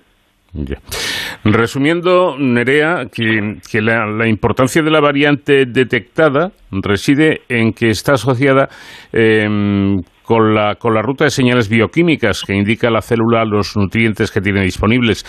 ahora hay que estudiar por qué un pequeño cambio genético afecta a la tendencia a ser de constitución delgada. Y me imagino, me imagino que esto no debe ser nada fácil, ¿no? No, eso es, porque nosotros, eh, bueno, es lo que hemos intentado hacer. Em, estos estudios moleculares, para hacerlos, lo que se suele hacer es de estos ratones obtener células primarias que nos permiten modificar muchas más cosas y hacer más experimentos para intentar de interrogar qué es lo que está pasando eh, y, cómo puede estar eh, siendo afectada esta vía de, señalización de nutrientes. Entonces, hemos dado algunos pasos, pero eh, como decía Alejo, aún no terminamos de entender cómo esta variante puede estar afectando a este proceso de señalización y quizás ahí puede haber eh, otras herramientas genéticas que nos ayuden, porque aquí lo que hemos visto es que este cambio genético da lugar a, cambios en los niveles de esta proteína, entonces a lo mejor lo que podríamos hacer es usar otras herramientas genéticas que también den lugar a cambios de esta proteína eh, más acusados y a lo mejor ahí podríamos empezar a entender el papel que está jugando. Bueno, ¿y cuál, eh, cuál sería el, o cuál va a ser el siguiente paso? Eh, quiero decir, ¿cuáles son los objetivos de futuro de esta, de esta investigación? Nerea. Eh, vale. pues sí, como decía, sería a lo mejor tener alguna herramienta genética por ejemplo, se usa mucho en investigación herramientas en las que se depresiona completamente un gen. Digamos que se borra, no existe. Entonces, a lo mejor, al tener este sistema que es mucho más fuerte, aunque no es eh, fisiológico como el caso de esta variante, eh, podríamos en este sistema eh, analizar, por ejemplo, cómo ocurre el desarrollo de la grasa, si borrar completamente este gen tiene un impacto en, en cómo se forma, en el tipo de grasa, en la cantidad. Hmm. Y, eso nos ayudaría más a entender el papel de este gen en eso, en el desarrollo de la grasa y en la contribución al peso corporal y demás. Y una última cuestión para, para Alejo. ¿Aseguran ustedes que el hallazgo abre además interrogantes que atañen a otras áreas de, de la ciencia? ¿A cuáles exactamente? Bueno, desde, a ver, no es algo que, que nosotros intentaremos este, contestar, pero es algo que sí que nos resulta llamativo, ¿no? Como, como decíamos antes, este, este gen eh, está evolutivamente muy conservado. Todos los mamíferos poseemos mm, copias muy, muy, muy, muy parecidas de, de, este gen que se llama SNP2, SNP2, eh, y en algún momento ¿no? del, linaje evolutivo humano apareció esta variante. ¿no? Esto, esto no es infrecuente, pero bueno, en uno de estos eventos de, de cambios evolutivos pasó en, en, en, el linaje genético humano, ¿no? y esta variante está, insisto, en todas las poblaciones, pero eh, hay algo ahí que, que, nos hace nos hace meditar, nos hace nos, nos genera curiosidad respecto de cuáles fueron las fuerzas evolutivas que, que de alguna manera eh, permitieron que esta variante apareciera, no, no que apareciera, sino que, que, que, se estableciera como una variante altamente frecuente. Y, y entonces yo creo que esto es, esto es una cosa interesante para, para quizá no nosotros que no somos eh, biólogos evolutivos, pero otra gente este, puede, puede tomar la posta y continuar, continuar, continuar por ahí. Esto es un poco la, la, el aspecto más, más bonito de la ciencia, ¿no? Que, que, mm. que, esto siempre es un, es un peldaño más en una escalera que construimos entre todos. Bueno, pues interesante trabajo que han llevado a cabo en el CENIO y que tiene que ver con esta curiosidad que han detectado los investigadores. Alejo Efellán, jefe del Grupo de Metabolismo y Señalización Celular del, del CENIO, y Nerea Deleito, primera firmante de este, de este trabajo. Enhorabuena a los dos por este trabajo y muchas gracias a ambos por habernos atendido. Muchas gracias. De cero al infinito. Vamos a hablar a continuación de un tema peliagudo y un tema que afecta a muchísimas personas, eh, desde luego a muchas personas jóvenes. Dicen que acceder a una vivienda es cada vez más difícil, más complicado. Precios altos, condiciones hipotecarias, sueldos bajos, todo ello confluye en que poder comprarse una vivienda, un piso, pues resulte bastante difícil. Fíjense que según el Banco de España, las familias deben destinar el sueldo íntegro de ocho años para pagar la casa. Esto supone que actualmente hay que pagar el doble que hace 30 años. De ello vamos a hablar con Leandro Escobar, que es profesor de comillas ICADE y experto inmobiliario. Leandro, ¿qué tal? Buenas noches. Hola, buenas noches, Paco. ¿Cómo estamos? Pues eh, deseando que nos vaya diciendo cómo, cómo va este asunto, ¿cuáles son las dificultades para, para poder comprar una vivienda? Pues sí, efectivamente, como bien nos ha indicado, el problema principal que tenemos, sobre todo a lo largo de este, de este año, se ha producido, eh, ha sido el cambio pues, en las condiciones macroeconómicas eh, que tienen que ver con ese nivel de inflación histórico, histórico en el sentido de que hacía 40 años que no estábamos eh, ni cercanos, y que ha hecho que los bancos centrales, en particular el Banco Central Europeo, pues hayan subido los, tipos de interés de referencia y por tanto eso se haya trasladado también a los mercados de crédito hipotecario. Entonces, las entidades de crédito se ven forzadas pues a, em, a, reforzar ¿no? las, las condiciones en la concesión de, crédito y eso se junta a su vez con el incremento de los precios en, general, ¿eh? sin particularizar en, ningún submercado en, concreto, pero en general en los mercados relativos a, vivienda, pues también eh, se da esta circunstancia. Entonces, precios más altos y condiciones más estrictas, eh, financiación más difícil, pues mm, son un cóctel que lleva a que se expulse del mercado a una parte significativa de la demanda. Quiere eso decir que em, da la sensación de que se prevé que el precio de la vivienda se mantenga alto, incluso que, suba más de lo que ha subido? Bueno, eh, depende mucho del submercado en particular, como digo, eh, generalizar es complicado. Es verdad que lo que se prevé a un plazo mediano, seguramente, o sea, de el próximo año o hasta el año 24, es que los precios en general, insisto, eh, se estanquen eh, o incluso lleguen a, reducirse en algún momento precisamente porque la demanda pierde fuelle y bueno, pues la, la oferta ya veremos si lo que hace es simplemente también eh, congelarse, digamos, o si se mantiene, en cuyo caso, pues a, menor demanda y misma oferta, pues bajarían los, los precios. No, tampoco se espera que sean bajadas muy significativas. No somos en general un país en el que en los mercados inmobiliarios las reducciones de precios sean drásticas, como hemos visto en crisis anteriores, y sobre todo si nos comparamos con otros mercados que se puede decir que son eh, pues más sensibles, ¿no? Eh, a, a, los bandazos en los, en los precios, como puede ser Florida, ¿no? que es el, caso por antonomasia, donde pueden bajar los precios un 40% en un año y al año siguiente volver a, recuperar gran parte de la, de la pérdida. ¿no? En, en, España, pues no estamos acostumbrados a esas eh, bajadas eh, así de golpe. No obstante, pues todo puede ocurrir, evidentemente, porque tampoco estábamos acostumbrados a bajadas en general y bueno, pues ya crisis anteriores nos han demostrado que eso puede ocurrir. Con lo cual, previsión a, cosa de un año o dos años o, estancamiento simplemente en los precios de, la vivienda, incluso podría llegar a darse alguna reducción. La construcción de más vivienda pública sería eh, una solución, al menos en parte. Bueno, eh, eso siempre es muy complicado. el, el, hecho de que intervenga la, la administración en cualquier tipo de mercado tiene sus partes eh, favorables, evidentemente, tiene sus ventajas, pero también tiene sus fuertes inconvenientes. Entonces, mm, no se puede dar una. Bueno, es que si existiera, de hecho, una solución mágica, pues ya se habría adoptado, seguramente no, ¿no? Y, no tendríamos este, eh, este tipo de, problemas. Eh, entonces, ¿podría ser una solución? Pues podría llegar a ser. Lo que pasa es que la gestión se ha demostrado que en general es muy complicada porque supone eh, bueno, pues inversiones de liquidez muy fuertes por parte de la administración pública y luego también lo que es el reparto en sí mismo de este, de este tipo de, vivienda, ¿cómo sería? Pues sería en propiedad, sería en, arrendamiento, eh, ¿cómo haríamos no? para, para canalizarlo después entre las familias que lo necesitan?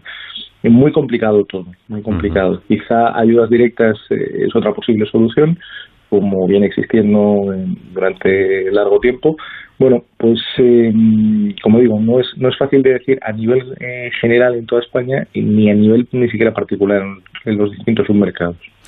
Todo esto, Leandro, quiere decir que un joven de hoy en día tiene más dificultades de las que tuvieron sus padres para comprar una vivienda. Sí, claramente sí. Em, es una de las cosas en las que se puede decir que vivimos peor que las generaciones anteriores eh, habrá quien recuerde pues en los años 70, sin ir más lejos, ¿no? Es verdad que con, con inflaciones muy altas, incluso mayores que las que tenemos ahora, y con tipos de interés altos, no altísimos, pues a un 15% anual, por ejemplo, que eso, eh, bueno, yo no, lo he llegado a vivir, pero, pero eh, está, está en la semidoteca, ¿no? Eh, y sobre todo con horizontes de amortización del, del crédito mucho más cortos, pues 5 años, por ejemplo, 10 años, eh, pues las familias eran capaces de, eh, bueno, pues de amortizar los, los préstamos y las tasas de morosidad no eran tan elevadas. Entonces, eh, ¿es más difícil acceder ahora a la vivienda en propiedad? Seguramente sí.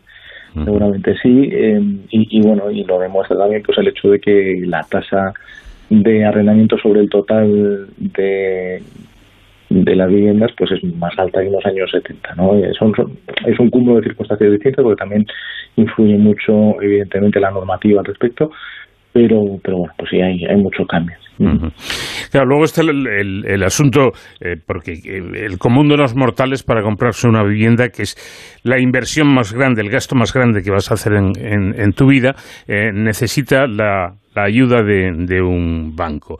Ahora parece que eh, los bancos, que no hace mucho parecía que abrían un poquito el grifo de los créditos, lo han vuelto a cerrar y, ponen em, eh, condiciones muy, muy duras ¿no? para poder eh, acceder a, a, un crédito. Yo recuerdo que en mi época, cuando yo me compré mi primera vivienda, los bancos incluso te animaban a pedir más crédito del que tú necesitabas. ¿Cómo ha cambiado esto, no? Sí, sí, claro. Las circunstancias macroeconómicas al final son las que efectivamente influyen en este tipo de, decisiones. Entonces, en general, el negocio bancario siempre es un cierto equilibrio, ¿no? Entre la parte de riesgos, digamos, y la parte más comercial, ¿no? La que necesita generar negocio. Y dependiendo del momento del tiempo, pues o influye más lo que necesita riesgos, que es tener la situación controlada, o influye más lo que pide la parte de negocio, que es vender cuanto más mejor. ¿no? entonces, estamos ahora mismo en una fase de tal incertidumbre donde los tipos de referencia han pasado de ser eh, prácticamente negativos o, básicamente cero a estar ahora pues en, tasas como del 3% anual en apenas unos meses, porque en, un mes de febrero estábamos pues eso, en un Euribor eh, prácticamente eh, cero y ahora estamos en, prácticamente un 3%, pues claro, es que es, una diferencia enorme, enorme. Y, y, es normal que haya mucha incertidumbre. Cuando hay mucha incertidumbre, pues eh, eh, la parte de riesgos de la banca es la que eh, empieza a llevar la, voz cantante y la, la batuta y claro, el crédito en general pues se hace más difícil, se restringe más y las, las condiciones son bueno pues más desfavorables digamos al, al posible prestatario. Sí efectivamente lo cierto es que han subido los intereses pero em, jugando un poco a divinos se endurecerán o endurecerán los bancos la concesión de préstamos más de lo que ya lo hacen pues de nuevo eh, dependerá mucho de cuál sea la, la evolución de la situación no macroeconómica fundamentalmente parece que este último mes de octubre, em, pues eh, la tasa de inflación, mm, por lo menos en España, se ha reducido un poquito, ¿no? Em, a nivel de la, de la Unión Monetaria Europea, eh, estamos en un 10 y pico, 10,7, un poco por el estilo. En, en España eh, parece que hemos conseguido trabajar a un 7 y pico, 7 alto, cerca de 8. Entonces, bueno, quizás sea un expresivo de un solo mes, esperemos que no, pero si la inflación se puede empezar a, controlar y por tanto los tipos ya no tienen que seguir subiendo, bueno, pues entonces quizás se estabilice la, la situación y las condiciones de concesión de crédito pues dejen de endurecerse cada vez más y se puedan también, digamos, estabilizar. Pero de momento, mientras esto siga así, pues va a ser difícil.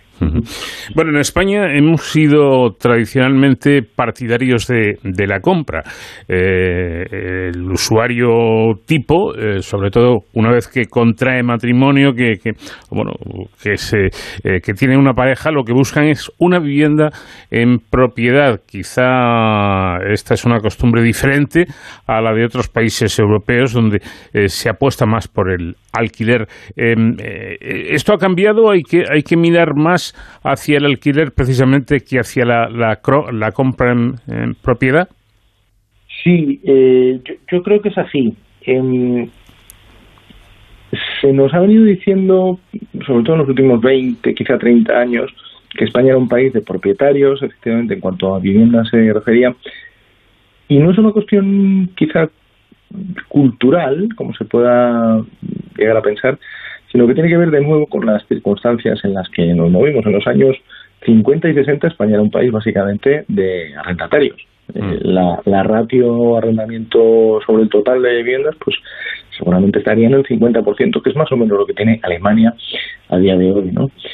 Sin embargo, eh, cuando se fue desarrollando el mercado hipotecario, especialmente en los años eh, 60 y sobre todo los 70, y ya a partir de los 80 fue totalmente patente, bueno, pues eh, eso junto con el- la evolución normativa dio lugar a que eh, fuera eh, cada vez más asequible y más fácil el conseguir la, la propiedad de la, de la vivienda. Y bueno, pues al final, eh, si uno hace números y le sale más o menos igual el amortizar un préstamo hipotecario que el pagar una renta de arrendamiento, bueno, pues si uno es capaz de, de haber ahorrado, por lo menos para la, la entrada que es necesaria, eh, bueno, pues parece que está ahorrando, ¿no? Y mientras eh, que la alternativa, eh, que sería el alquiler, el arrendamiento, bueno, pues parece que uno está, entre comillas, gastando, ¿no?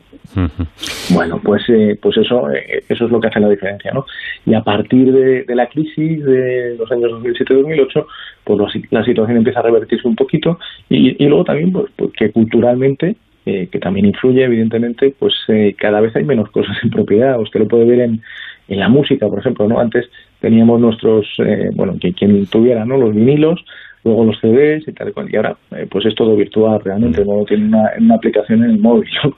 o los, incluso los coches, ¿no? Cada vez es menos habitual el tener un coche, por lo menos en las ciudades grandes, y, oye, pues puede uno eh, alquilarlo en el momento, ¿no? A través también de, aplicaciones. Pues quizá pase lo mismo también con la vivienda. la, pre- la pregunta, Leandro, es si em, realmente puede permitirse una sociedad moderna eh, como la nuestra que personas de más de 30 años eh, sigan viviendo con sus padres por no poder acceder a una, a una vivienda. Yo no sé si esto es normal, es lógico, es eh, un problema. Vaya, esto, esto es una cuestión ya de, de- de mucha enjundia eh, social, ¿no? Eh, probablemente. Y es que, bueno, pues se dice mucho, ¿no? Que los, los 30 son los nuevos 20, ¿verdad? Eh, y que los 40 son los nuevos 30. Es verdad, y hace, bueno, pues eso, 30 años, la edad media para tener el primer hijo por parte de una mujer, pues era los 26, 27 años. Estamos en los 31, 32 y subiendo. Entonces, es que, es que han cambiado mucho las, las formas eh, en general. Antes se vivía pues eh, con una esperanza de, estamos hablando de hace 40 años, de, de 70 años y ahora estamos en, en prácticamente los 85, bueno, eh, con, con la excepción del, del año del coronavirus. Eh, entonces, el- la vida en general ha cambiado mucho en poco tiempo y parece que es normal que cambien también bueno pues las relaciones sociales no especialmente las que tienen que ver con la emancipación de la juventud. Claro ahora se habla de jóvenes de 30 o de 35 años. Hace un par de generaciones un señor de 35 años era casi casi un abuelo ¿no? entonces un, bueno, se- sí, un señor en toda regla, no un joven, efectivamente. Sí, y eh, la, la cuestión está en que, pregunto, ¿eh? Los sueldos, los salarios actuales eh, están demasiado bajos. Bueno, eh, claro, la, cuestión es eh, respecto de qué, ¿no? Respecto del pasado o respecto de lo que cuesta eh, comer, por ejemplo, o de lo que cuesta invertir en, en vivienda. o- claro, es que es, es que es muy complicado, em, porque comparar, podemos comparar con aquello que es comparable. Es que la vida es muy distinta. El- estamos en situación, porque al final es la pregunta que, que uno se hace siempre, ¿estamos en situación peor ahora que la que tuvo la generación anterior o hace dos generaciones?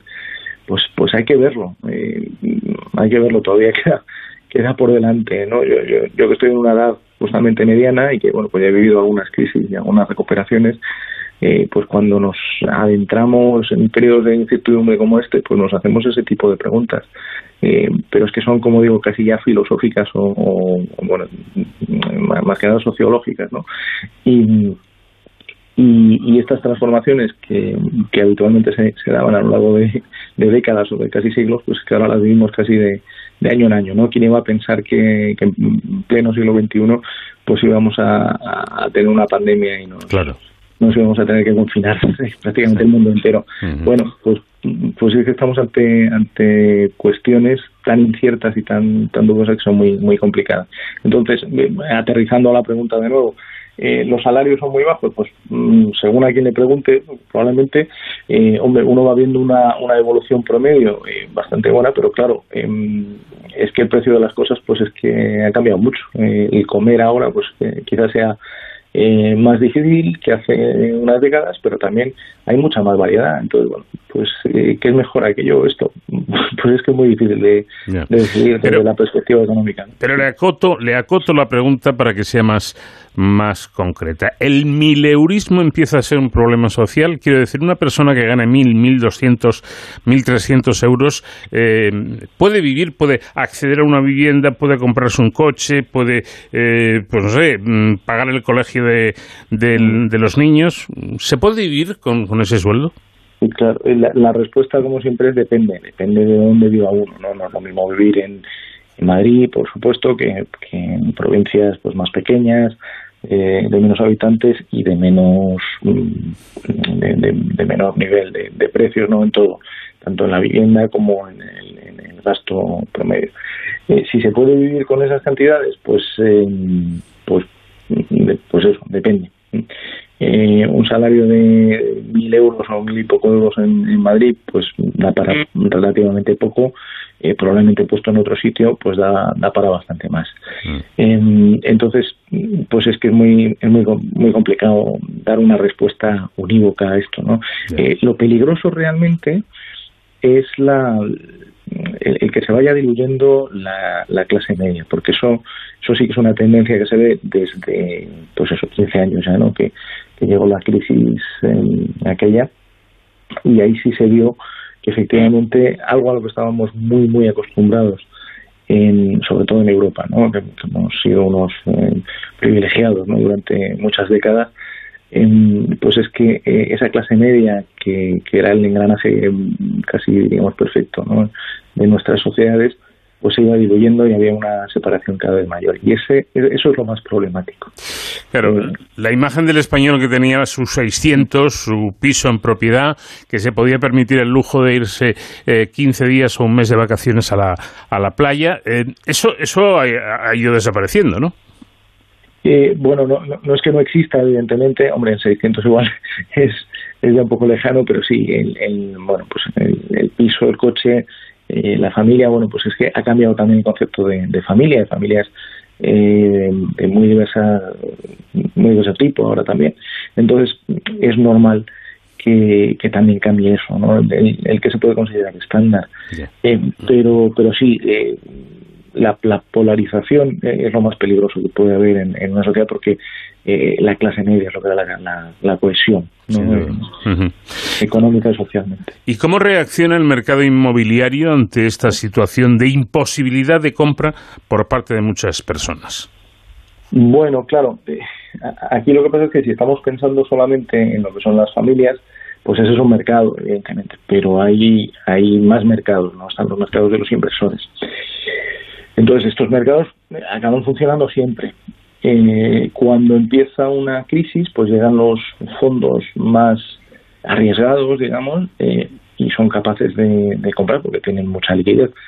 Eh, eso sí, llevando a cabo descuentos muy importantes y después lo que van haciendo es traspasar a otros fondos un poquito menos arriesgados que van dando un poquito más de valor, digamos, a, los activos inmobiliarios en este caso y ya por fin bueno pues se va pasando a fondos de, menos riesgo una, una, rentabilidad más sosegada digamos pero también em, bueno pues más tranquilo en su en su actuar no y, esto se repite ciclo tras ciclo ¿eh? o sea no, no va a ser la primera vez ni por supuesto será la última esperemos mm. y funciona igual en casi todos los eh, mercados que son también cíclicos no eh, funciona en bolsa eh, funciona en la renta fija, funciona incluso en, derivados, ¿no? Entonces, eh, funciona en los instrumentos financieros, funciona con las empresas también, bueno, pues cuando hay empresas que están en dificultades eh, y que tiene cierto sentido que continúen en el futuro, bueno, pues ahí vienen fondos que compran más barato hmm. Eh, bueno, pues las, digamos que las rehabilitan un poco y, les dan el pase, bueno, pues funciona exactamente igual en los inmuebles. Entonces no pensemos solamente en las familias, que evidentemente son las que acaban moviendo todo el mercado, sino que también hay algo más por detrás, ¿no? que está el mercado inversor. En fin, primero, yo creo que la, suerte eh, sí influye un poco, ¿no? Porque primero tuvimos crisis financiera, cuando estábamos tan a gusto, ¿verdad? Pues llega la crisis financiera. Eh, luego pandemia, eh, un palo mm, no solamente sanitario, sino también económico. Y ahora, por si nos faltaba algo, la guerra. Eh, la pregunta es cuándo habrá una situación social que permita unos salarios dignos, que los sueldos vuelvan a ser eh, un poco más elevados, ¿no? que la gente no pase dificultades para, para, para llegar a fin de mes. A ver, pues ya me encantaría a mí saber cuándo, va a ocurrir eso, ¿no? Y hmm. que estemos todos un poco, un poco más tranquilos, eh, porque además está estudiado, ¿no? Biológicamente, la incertidumbre es un estado que a los seres humanos nos estresa. Y el estrés pues es algo que bueno, pues que acaba llevando eh, o conllevando enfermedades y en algunos casos bueno pues cosas así como la muerte no es que es un horror. Entonces eh, para para cuándo vendrá esto pues bueno eh, en algún momento. El, el gran problema en relación con las crisis en economía no es saber si van a venir o no que, acabarán viniendo siempre en algún momento, sino el cuándo van a llegar y el cuánto van a durar. ¿no? En, este caso concreto estamos ya inmersos en una, eh, si no es este trimestre, este cuarto trimestre que, va a cerrar ahora en diciembre, será el primer trimestre del año próximo, pero vamos a entrar en recesión en algún momento. Entonces, em, pues bueno, eh, ya está aquí, la crisis ya está aquí, lo importante es saber cuánto va a durar esperemos que sea lo menos posible y a ver si ya después de todos estos eh, golpes ¿no? en los últimos 15 años pues encontramos ahí un, un periodo un poquito más plácido ¿no? como los 15 años anteriores que habíamos tenido ¿no? básicamente desde la crisis del 93 hasta la del 2007 bueno pues hubo ahí un, periodo de, de cierta bonanza más o menos sostenida y, y, bueno, pues, pues a ver si conseguimos eso, alguna década de ese estilo. Es verdad que hay luego una serie de, de teorías y, a mí esas también me, bueno, me, me, causan cierto desasosiego. Eh, que es que, que, dice que vamos en, más o menos en paralelo con lo que ocurría en el siglo XIX. Eh, perdón, el siglo XX quiero decir. Y en el, en el siglo XX, eh, pues efectivamente los años 20 fueron bien convulsos y los 30 que sí fueron peores, ¿no? Entonces esperemos que no vaya la cosa por ahí. Pues ojalá, ojalá, porque efectivamente vamos de crisis en crisis y lamentablemente cada crisis deja una serie de lacras que, porque uno podía pensar, bueno, los precios han subido, pero bueno, ya bajarán. No, no, lo que sube ya no, no baja. Eh, las cosas que, que, son negativas parece que se, se incrustan ahí en el tejido social y, permanecen y eso dificulta mucho las cosas. Seamos optimistas porque eso eh, yo creo que es eh, necesario y bueno, pues eh, vayamos mirando, ¿no? Me refiero a los jóvenes que quieren emanciparse, si les interesa comprar, si pueden comprar o si tienen que decantarse por el alquiler, que también es otra opción. Leandro Escobar, profesor de comillas y CADE y experto inmobiliario, gracias por habernos atendido. Buenas noches. Muchísimas gracias, Paco. Buenas noches.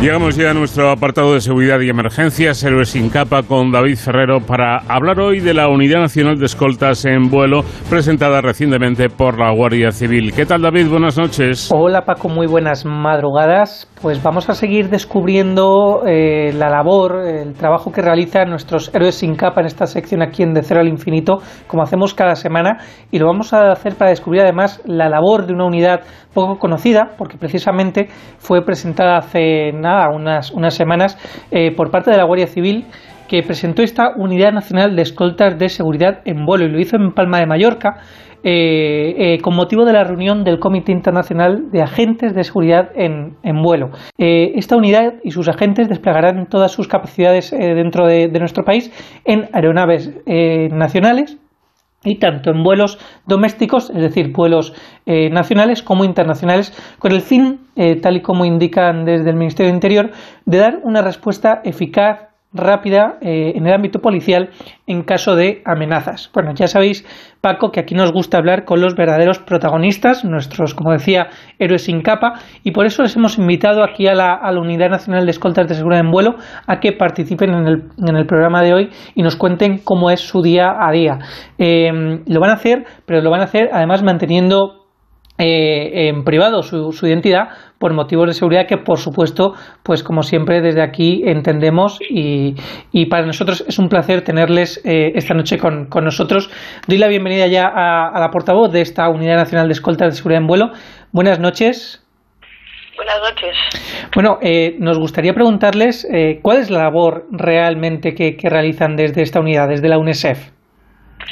Bueno, pues las queremos cumplir con las funciones que tenemos asignadas eh, según la figura de agente de seguridad en vuelo o escolta de seguridad en vuelo, oficial de seguridad en vuelo que encontramos en la legislación española.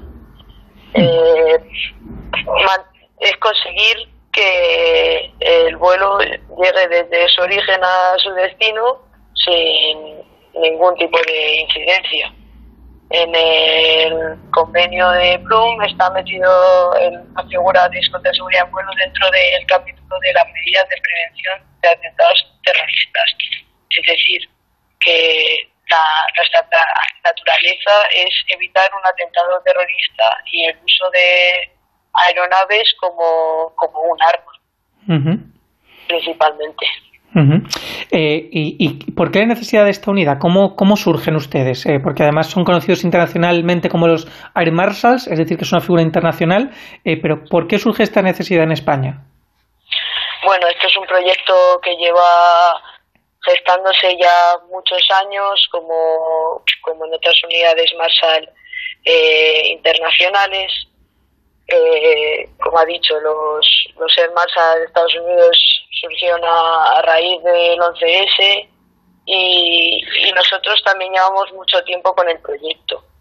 porque ahora concretamente? Pues, eh, como he dicho, por diversas razones no se ha conseguido sacar adelante el proyecto hasta, hasta ahora mismo, que se ha conseguido un marco eh, ideal, idóneo para que surja a través de la cumbre de la OTAN que se acogió en, en Madrid por primera vez en junio de, este año, del 2022. Y bueno, pues se ha, conseguido que, que, surja ahora en la unidad. La verdad es que la pandemia también supuso un parón en el planeamiento y, y ahora se han alineado todos los factores que, que han conseguido que, que salga adelante la unidad. Eh, eh, cabe destacar que bueno, la formación de los agentes en general de, las fuerzas y cuerpos de seguridad del Estado es, es, amplia, pero que en este caso además eh, requiere una gran especialización, me, imagino, ¿no? ¿Qué formación reciben los agentes de, esta unidad de escoltas en vuelo para desenvolverse en, dentro de las aeronaves en caso además de tener que, que intervenir, que quiere decir que no es un caso fácil? Sí, trabajo muy concreto, muy específico, que en muchas ocasiones se piensan, los propios compañeros piensan que, cualquier persona que venga de una unidad especial eh, puede llevar a cabo esta labor, pero si nos ponemos a estudiar los casos hay que, hay que hacer una labor de formación muy específica y muy concreta. Para ello nosotros nos hemos basado en, gracias a la cooperación internacional, en cursos que hemos recibido en diversos países que tienen ya, que llevan trabajando en seguridad en vuelo muchos años.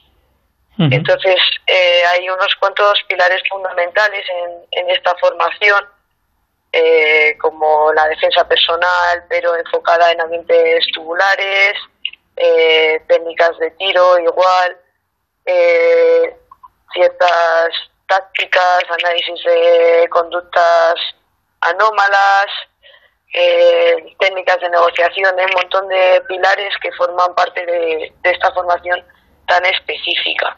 Y, es muy importante que, se haga de esta forma, que no, eh, no, no coger una formación general policial o, especial de, una unidad de asalto y llevarla al avión porque eh, son estamos trabajando a eh, 30.000 pies de altitud y estamos solos.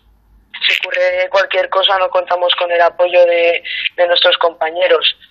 Entonces eh, es una también se necesita saber gestionar el estrés en situaciones muy extremas.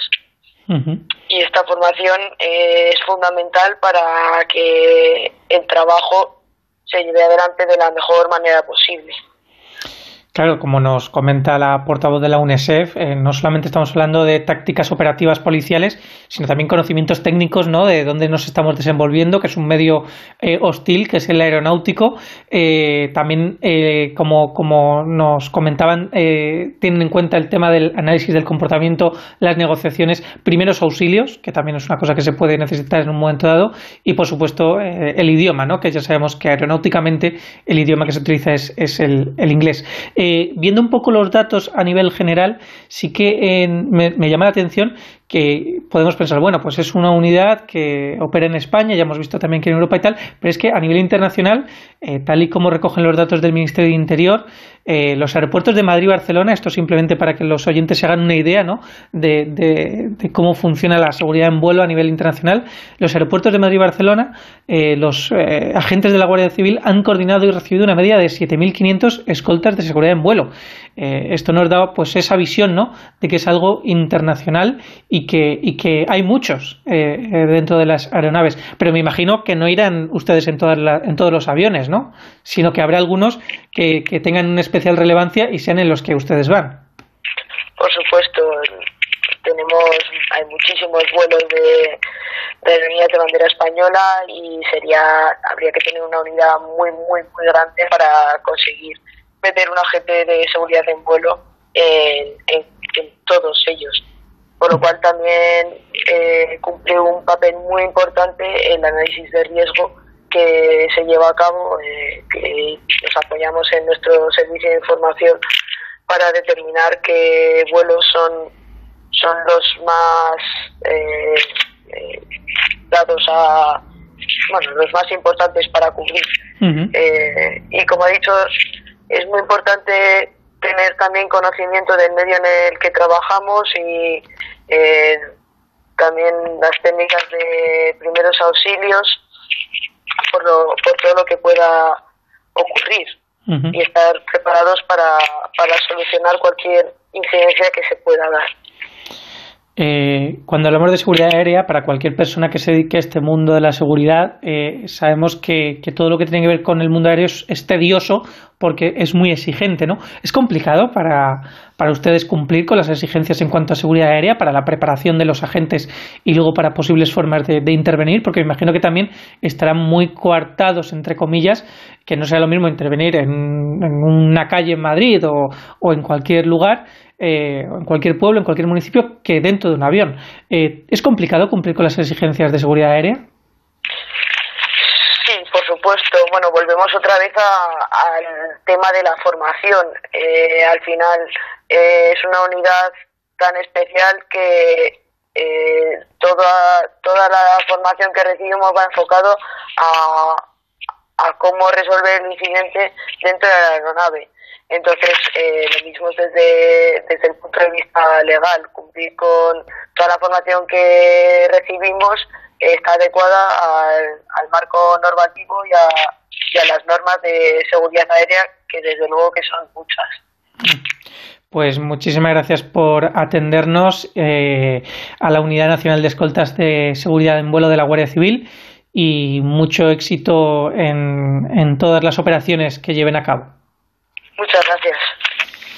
Pues bueno, Paco, conociendo esta nueva unidad, eh, que además hemos visto que requiere una alta especialización y que yo creo que es muy interesante, ¿no? Conocer también la labor que realizan estos agentes por la seguridad de todos los viajeros y también de todos a los que nos sobrevuelan aviones por encima, con lo cual es importante para la seguridad de todos. Eh, nos despedimos, vuelvo la semana que viene y hasta entonces ya saben, protéjanse.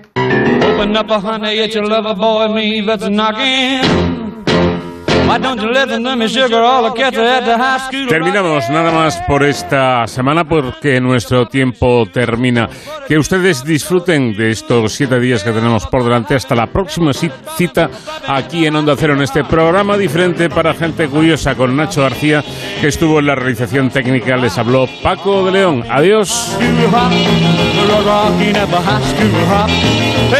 Everybody hopping, everybody drumming, bobbing and hop. Come on, little baby, let's rock a little bit tonight. Ooh, let's get with the sugar, let's shake it up tonight.